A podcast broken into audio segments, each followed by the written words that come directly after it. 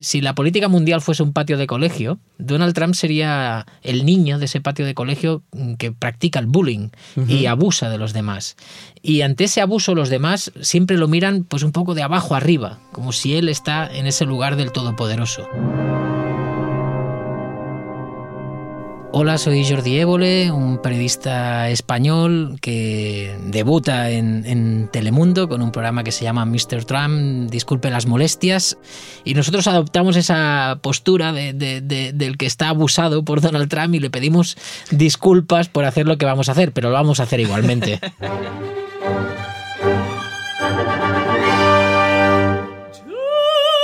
Yo creo que a Trump le molesta que los latinos venimos a este país a superarnos, a salir adelante. Pues pienso que a él le molesta que tantas personas vengan a su país, pero nosotros lo tenemos que hacer porque nosotros no podemos vivir en nuestros países. Lo que le molesta a él, yo, yo creo que de que somos latinos, porque como, como que él es racista. Estamos haciendo mucho aquí en, este, en esta ciudad, haciendo cosas que su gente no quiere hacer. Lo que yo creo que le molesta a Trump es que no fue latino él mismo.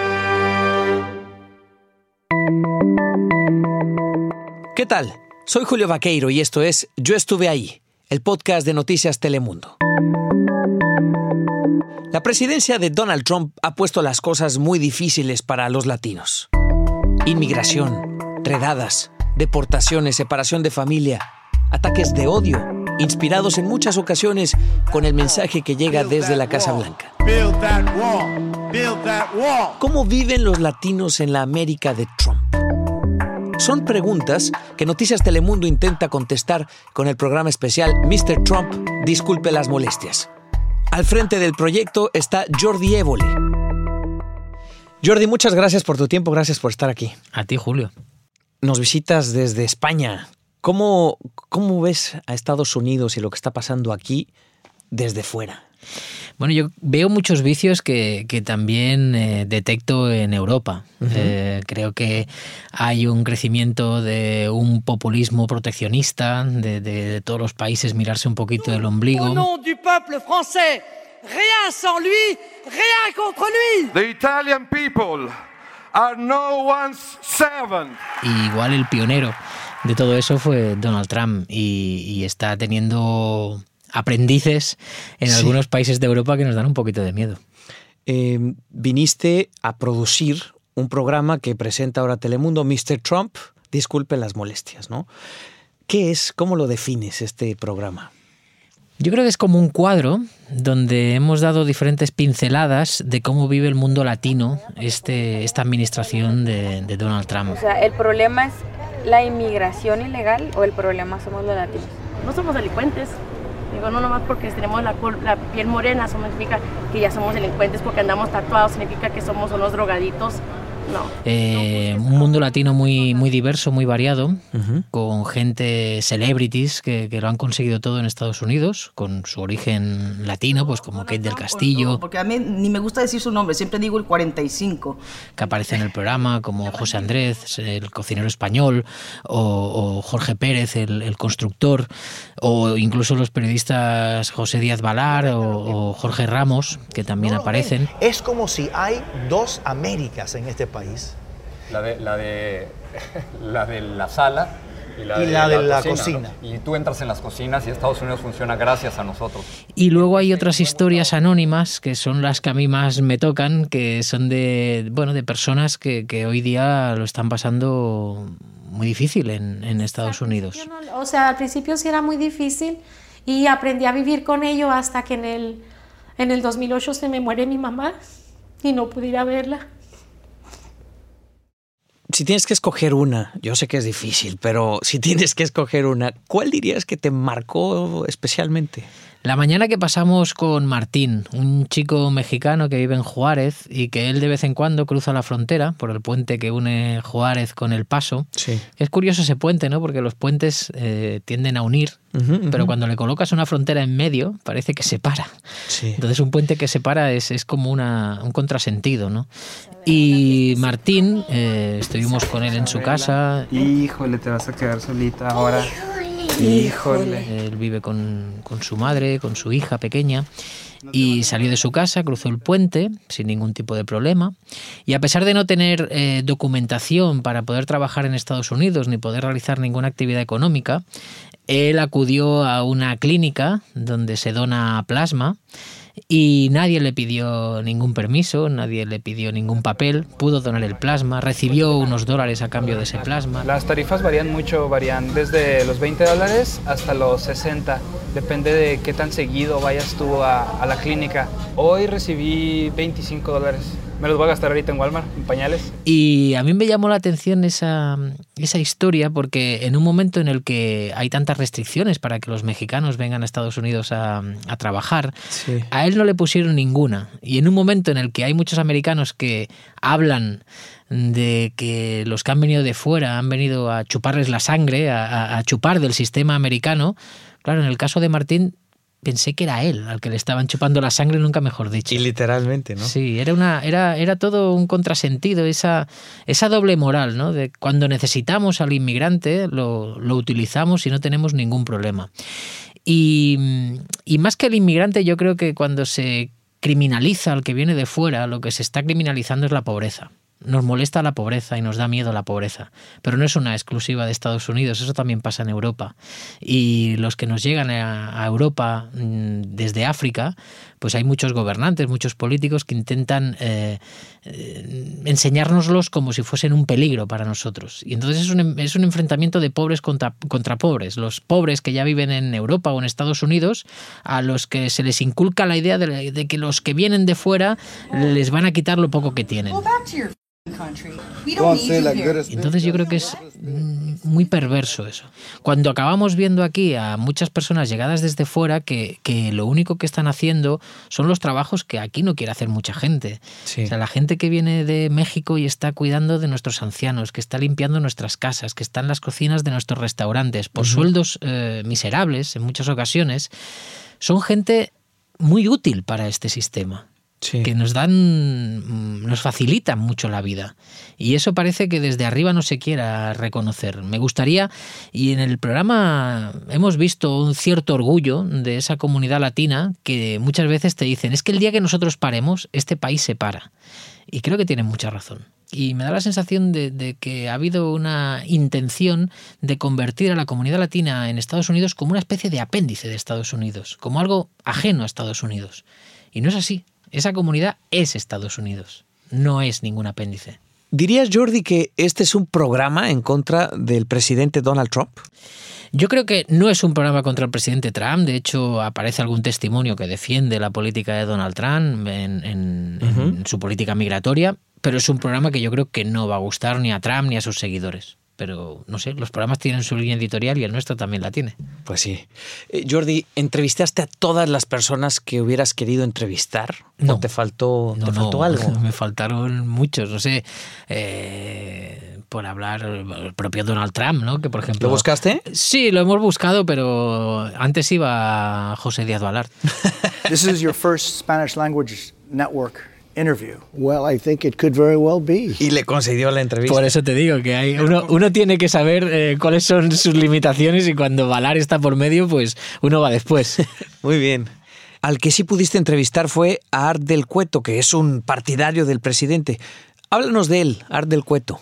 Bueno, Art del Cueto es, es, un personaje ideal para el mundo de Donald Trump porque es eh, un señor de origen latino que defiende al mil por mil las políticas migratorias de Donald Trump. De hecho, él es patrullero. Yo he hablado en diferentes discursos y a mí me gritan vendido, uh, a mí me gritan racista, uh, dicen que vendo mi propia raza por ser hispano. Y no la veo de esa forma. Y bueno, hablando con él, yo simplemente lo que le, le intenté poner en la situación en la que se encuentran muchos latinos que intentan llegar a Estados Unidos y que cuando están en la frontera o cuando ya la han atravesado, pues bueno, las imágenes que hemos visto de familias separadas, los niños por un lado, eh, detenidos, eh, lejos de sus padres, con un sufrimiento terrible por parte de los niños y también por parte de, de los padres, y le pedía que se pusiese en esa situación, que imaginase que él hubiese nacido en un país de Centroamérica. Que la situación del país fuese durísima, complicadísima, vuestra vida corriese peligro, y emprendieseis el camino hacia Estados Unidos. Eh, porque no tienes más remedio. Bien, y bueno, empieza a andar hacia el norte, atraviesa México, llega a la frontera y cuando ha llegado a territorio americano resulta que le separan de su hija. Él tiene una hija pequeña. Y él hizo un silencio y me miró como diciendo, ¿y qué? Y, y dije, bueno, mm, no empatiza con la situación que viven esas personas. ¿Nunca has hecho el ejercicio de ponerte en la piel del otro? No. Y otro silencio y que acabó con un no, no empatizo. Wow. Jordi, eh, tú has trabajado por muchos años, una carrera muy reconocida en, en, el mundo y particularmente en España, ¿no? Has logrado entrevistas con, con, grandes personajes como el Papa. ¿Qué le parece las propuestas que hacen algunos presidentes como Donald Trump de levantar un muro? El que levanta un muro termina prisionero del muro que levantó. Eh, Nicolás Maduro ya en dos ocasiones. No voy a tener que salir corriendo de Miraflores ni nada, depende de según qué pregunta. No, no, aquí no salen corriendo, salen esposados. Eh, Evo Morales, por, por mencionar algunos. Eh, en un mundo como el que describes, con estos líderes y, y, estos mensajes que vienen desde el poder, ¿cuál crees tú que es el papel que debe jugar el periodismo en este momento? Pues yo creo que tenemos que fiscalizar todo eso que hacen nuestros gobernantes y sobre todo saber explicárselo a, los espectadores, a los oyentes, a los lectores. Hay que hacer un trabajo de, masticar esa información que hay por las alturas y hacérsela llegar de una manera fácil a la ciudadanía. Yo creo que la ciudadanía tiene más ganas de saber que nunca en un momento en el que hay un aluvión de información y en los momentos de aluvión de información, de inundación de información, uh -huh. lo más complicado, en, un en una inundación, lo más complicado es encontrar agua potable. Sí. En un momento de inundación informativa, lo más complicado es encontrar información potable. Yo creo que hay mucha información intoxicada. Eh, me parece muy bien que la audiencia cuestione lo que se le cuenta que busque diferentes fuentes y que esa misma audiencia pueda contrastar. Pero tenemos un papel fundamental en un momento de mucha intoxicación informativa en la que bueno, el, el fenómeno de las fake news uh -huh, eh, se ha globalizado y, y hay que hay que hacer un trabajo enorme para, yo creo, para recuperar igual la credibilidad que hemos perdido. A veces eh, la mochila que llevamos, cada sí. uno la, la, suya, de dónde ha crecido, en qué familia, en qué barrio, en qué ciudad, en qué entorno, pues hace que tú tengas ya una visión del mundo. Y no sé, yo cuando empecé, pues creía que el mundo era de blancos y negros, uh -huh, de buenos y malos. Y tengo la sensación de que el mundo tiene más grises, tiene más matices, tiene más gama de colores. Dejé de creer hace mucho en los blancos y negros, en los, en los buenos y malos. Eh, y Jordi, entre eh, todas estas entrevistas que has hecho en tu, en tu carrera, eh, ¿qué entrevista dirías que te falta por hacer? Eh, hombre, hubiese hecho muchas que ya no puedo hacer, como por ejemplo me hubiese encantado mm, entrevistar a Hugo Chávez, me hubiese encantado entrevistar a Fidel Castro y me encantaría entrevistar a Donald Trump, ya, te lo digo. Pero bueno, mmm, seguiremos picando piedra para, para conseguirlo. No sé si, si lo lograremos. Eh, ¿Cuál dirías que ha sido la entrevista más difícil? A veces eh, eh, hay políticos a los que te enfrentas que cuando empiezas la entrevista tú ya ves claro que, que ese político está completamente cerrado y que no te va a contar nada. Yo en esos casos casi que les diría, mmm, oiga, mmm, ¿por qué seguimos con esta entrevista? Si usted no quiere decir nada. y, y, y, eso es habitual, ¿eh? Eso a veces te encuentras a, a, a, políticos que te han dicho que sí a una entrevista y esas son las más difíciles. Una entrevista yo creo que siempre acaba siendo el... Las buenas entrevistas las hacen los entrevistados, no los entrevistadores. Uh -huh. Cuando tú, tú puedes llevar un cuestionario buenísimo, con muy buenas preguntas, súper bien preparado, y eso va a ayudar a que sea la entrevista buena. Pero si el otro está cerrado en banda, de ahí no va a salir absolutamente nada. Además, los políticos tienen como unos trucos muy, muy claros, ¿no? Que a los que recurren para no contestar o contestar eh, lo de siempre. Sí, aparte, yo que me tomo la entrevista no como un combate, hay, hay a veces eh, que yo lo respeto mucho, ¿eh? pero hay compañeros que, que, sí que van a la entrevista como, pues venga, a ver quién gana. Sí, sí, sí. Y a mí no, no, no me acaba de, de, de, gustar ese planteamiento. Prefiero crear un buen clima, aunque luego acabe preguntando lo que el otro no quiere que le preguntes, que, que Claro. creo que es nuestra obligación. Pero creo que del buen clima salen mejores respuestas que de un clima agrio, porque en el clima agrio al final también puede provocar que el invitado se cierre y, y- y que no acabe aquello en, en- en nada. Eh, entonces, ya te digo, me, me gusta mucho escuchar al otro. mm, ¿Qué hay que hacer? ¿Hay que seducirlo tal vez para, para que se provoque este ambiente amable del no, que lo, hablas? s- no lo sé, a veces un silencio. Quedarte en silencio parece que al otro le obliga a seguir hablando, porque hay invitados que tienen miedo al, silencio. Y entonces tú te quedas así como escuchando. mm, El otro cree que igual no ha acabado, porque tú te lo estás mirando y no dices nada, y entonces sigue hablando. Y cuando sigue hablando es cuando dices lo que tú querrías que dijese. Este programa, eh, Mr. Trump, disculpe las molestias, llega en una semana en la que se anuncia el inicio de las investigaciones para el impeachment del presidente Trump. I'm announcing the House of Representatives moving forward with an official impeachment inquiry. The president must be held accountable. No one is above the law. ¿Qué te parece eso? ¿Es suerte, es puntería o, o qué No, pasó no, ahí? mm, Tengo que reconocer que fuimos nosotros los que llamamos a Nancy Pelosi para que hiciese la rueda de prensa esta semana. Eh, bueno, yo creo que es eh, muy interesante lo que está pasando eh, en Estados Unidos con este anuncio de- de- del arranque de las investigaciones. Porque de alguna manera me da la sensación de que lleguen a- hasta donde lleguen esas investigaciones, creo que es bueno que alguien ponga orden, porque me da la sensación que la, la democracia en Estados Unidos se está desordenando. Esa separación de poderes de la que ha hecho gala, eh, de la que se ha hecho gala en Estados Unidos, está desapareciendo. Eh, creo que, que Donald Trump está mm, cometiendo abusos también eh, democráticos.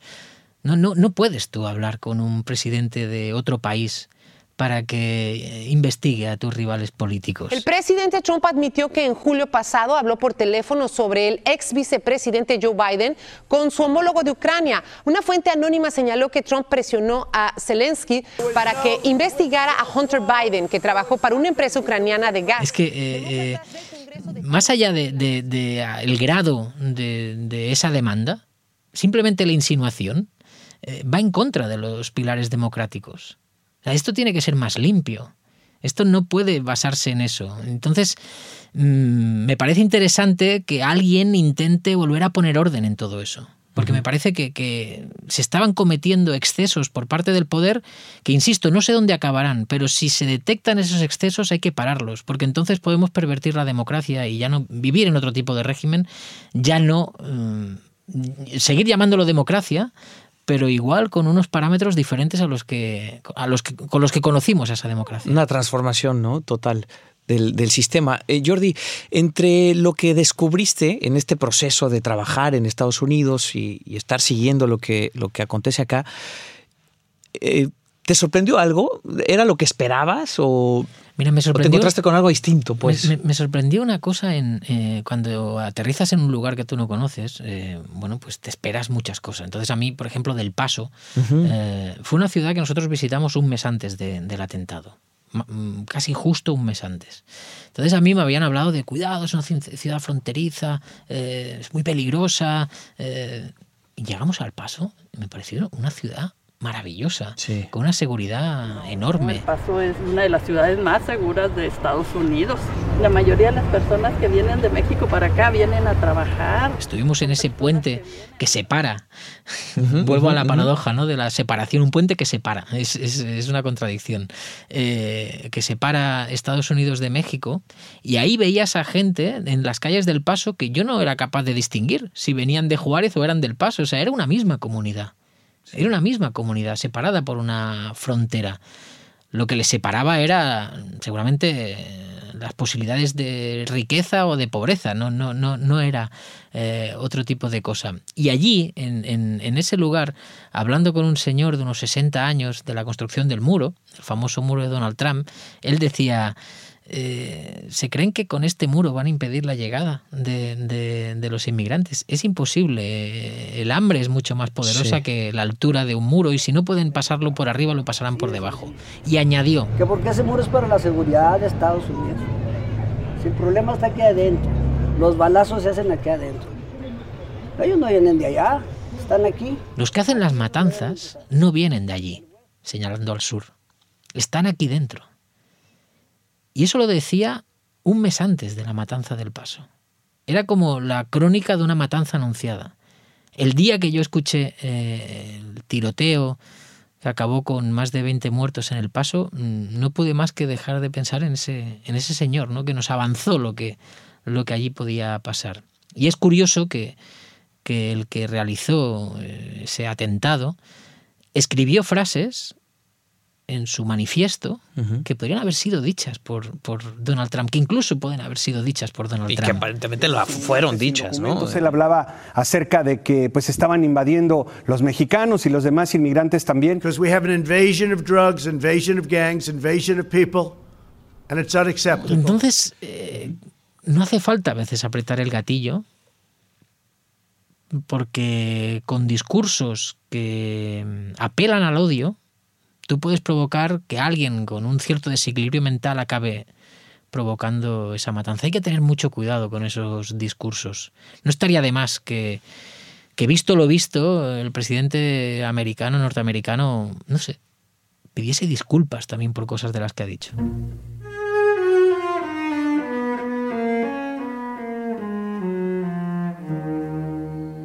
Jordi, muchas gracias. Gracias, gracias por tu tiempo. Muchas gracias.